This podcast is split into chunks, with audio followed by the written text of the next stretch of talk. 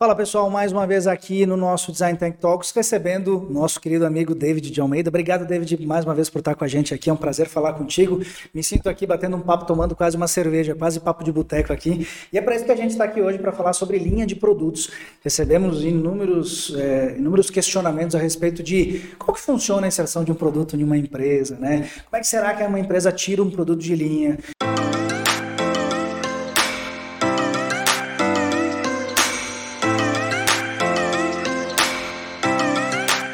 Então, cara, eu já vou passar a bola para ti de cara. É, e eu quero saber de ti, David, na tua experiência profissional, porque a gente recebe muito questionamento de designers que chegam até nós questionando, cara, como é que funciona? Eu vou criar uma linha de produtos ou uma empresa vai criar. Como que ela define por ter 18 itens naquela linha? Será que o número 18 é um número cabalístico? Ou foi definido por algum, algum delimitador, ou são delimitadores? Então, como que funciona, na tua experiência, né, com o teu conhecimento, é, uma criação de uma linha de produtos, é, hoje, por exemplo, para a Jovini, que você desenvolve produto? Bom, André, muito bacana estar tá, tá aqui novamente, sempre um prazer. É, essa pergunta realmente você demora muito tempo para se responder essa pergunta e às vezes ela, é, ela te consome, né? Porque ela envolve muitos dados. Essa é uma pergunta que realmente ela, é, ela se responde com dados. Por exemplo, vou te, vou te dar uma ideia. Geralmente o que se coloca é, em linha hoje é, é, é para compor o que foi deixado de colocar em linha ontem. Vou tentar te explicar. Por exemplo, você tem.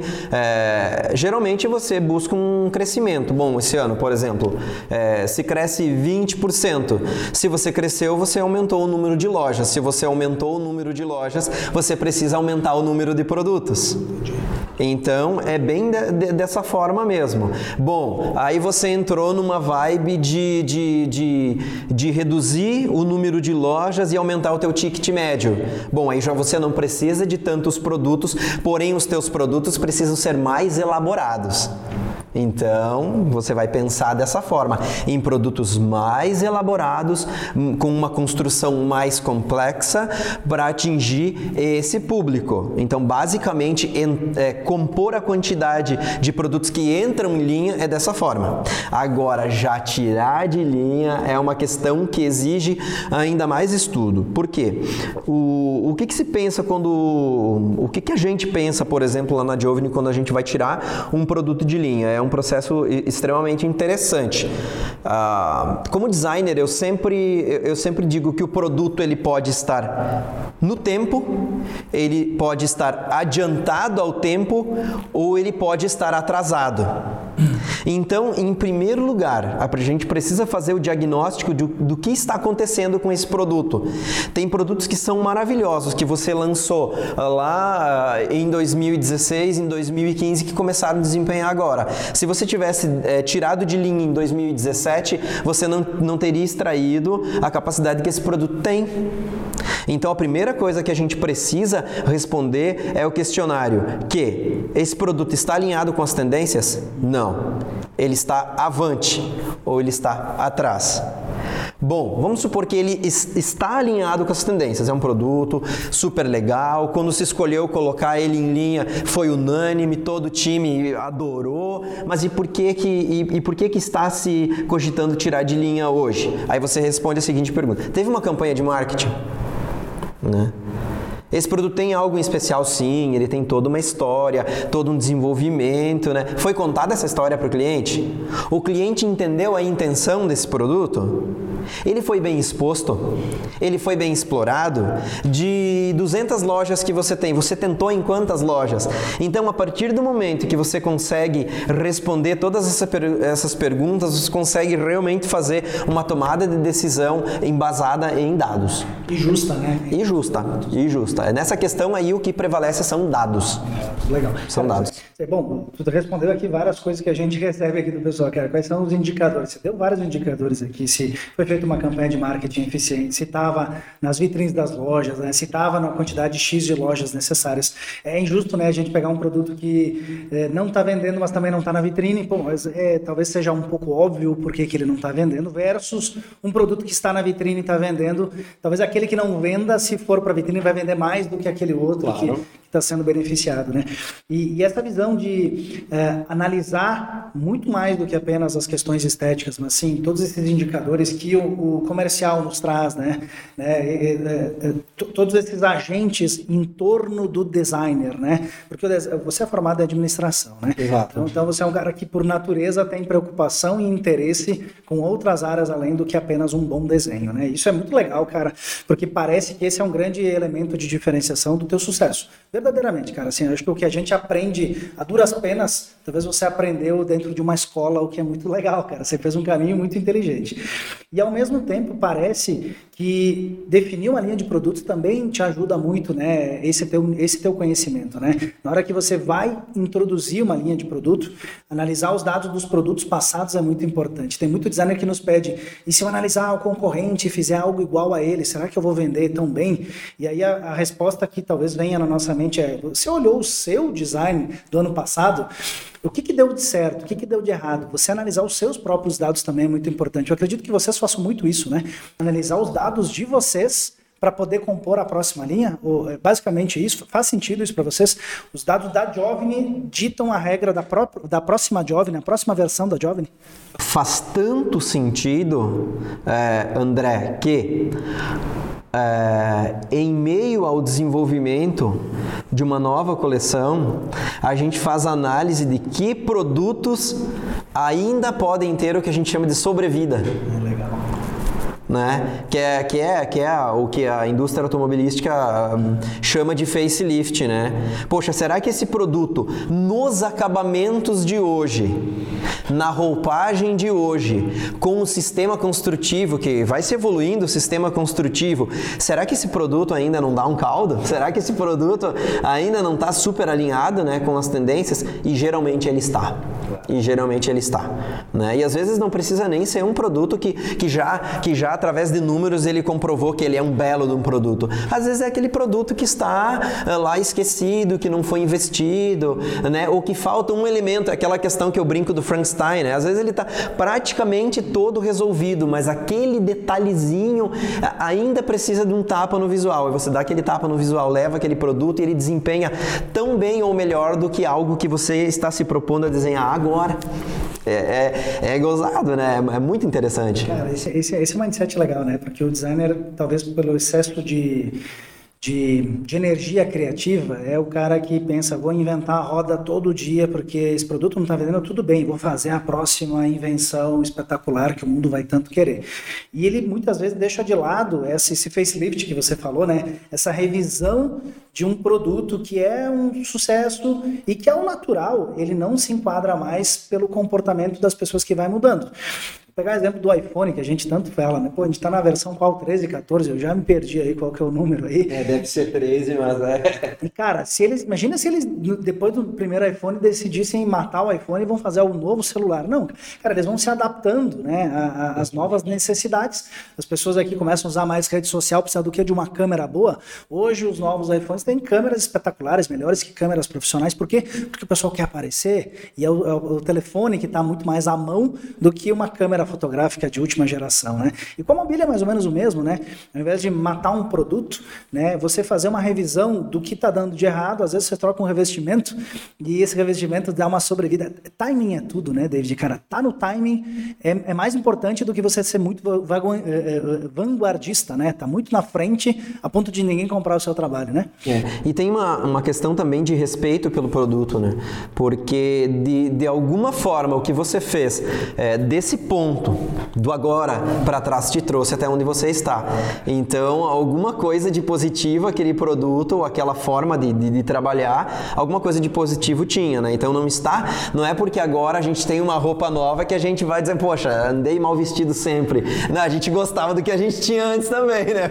Essa que é a, essa que é a parada, né? Uma questão. No prato que... é, é bem, é bem essa Cara, e, e a liga. com um olhar bem filosófico, né? O produto, se a gente olhar assim, o carinho que a gente tem por contar uma boa história de um produto, tem a ver com acreditar nele, é mais ou menos como a gente vai acreditar numa pessoa, né? Cara, eu preciso acreditar que uma pessoa vai evoluir, que vai crescer, que vai se capacitar. Cara, e o produto também, ele não nasce pronto, né? A gente brincou, tão pronto? Não, nasci pronto, né? Cara, mas os nossos produtos, muitas vezes, eles nascem no melhor estágio que a gente podia fazer com que eles nascessem naquele momento.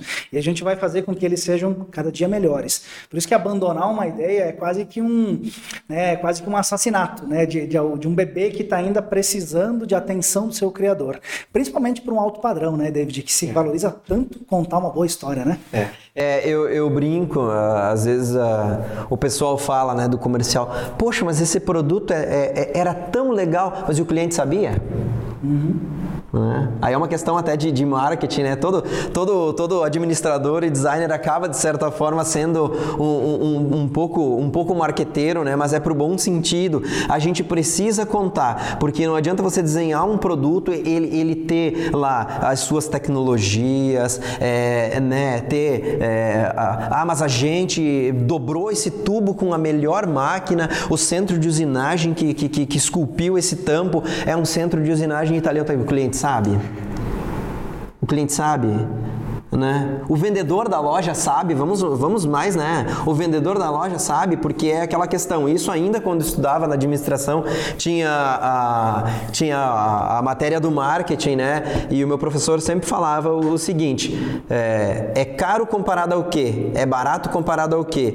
Então, por isso que quando se pensa no produto, se pensa em todo, em todo produto.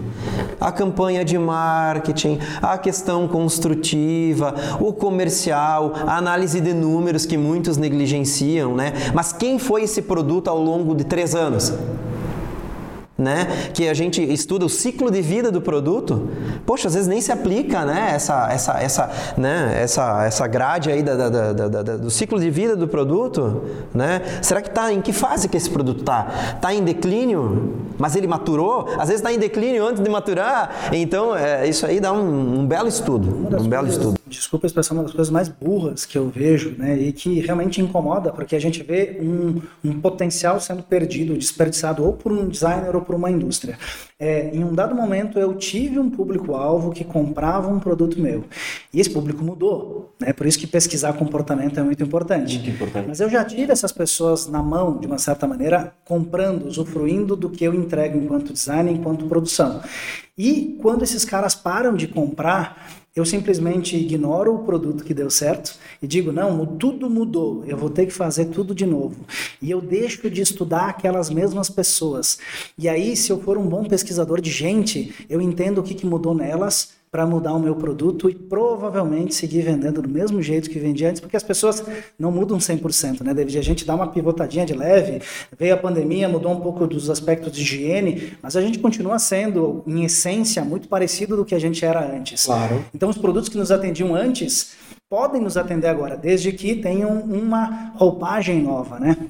Isso me incomoda, te confesso, cara, tem um desabafo meu aqui, porque eu olho para grandes ideias morrendo na sua primeira versão, e provavelmente a primeira versão ainda é uma versão embrionária, vai precisar chegar na sétima, oitava, né, para virar realmente um produto, um best-seller, um grande ícone, um clássico, que daqui 30 anos, a gente falava sobre isso, né, 30 anos vamos lembrar do David, porque ele criou um produto que se perpetuou. Talvez não seja a tua primeira ideia, né, David, seja a tua sétima ideia daquele mesmo produto, que evoluiu com o próprio erro do produto, para um dia chegar na casa de, dos consumidores brasileiros. Né?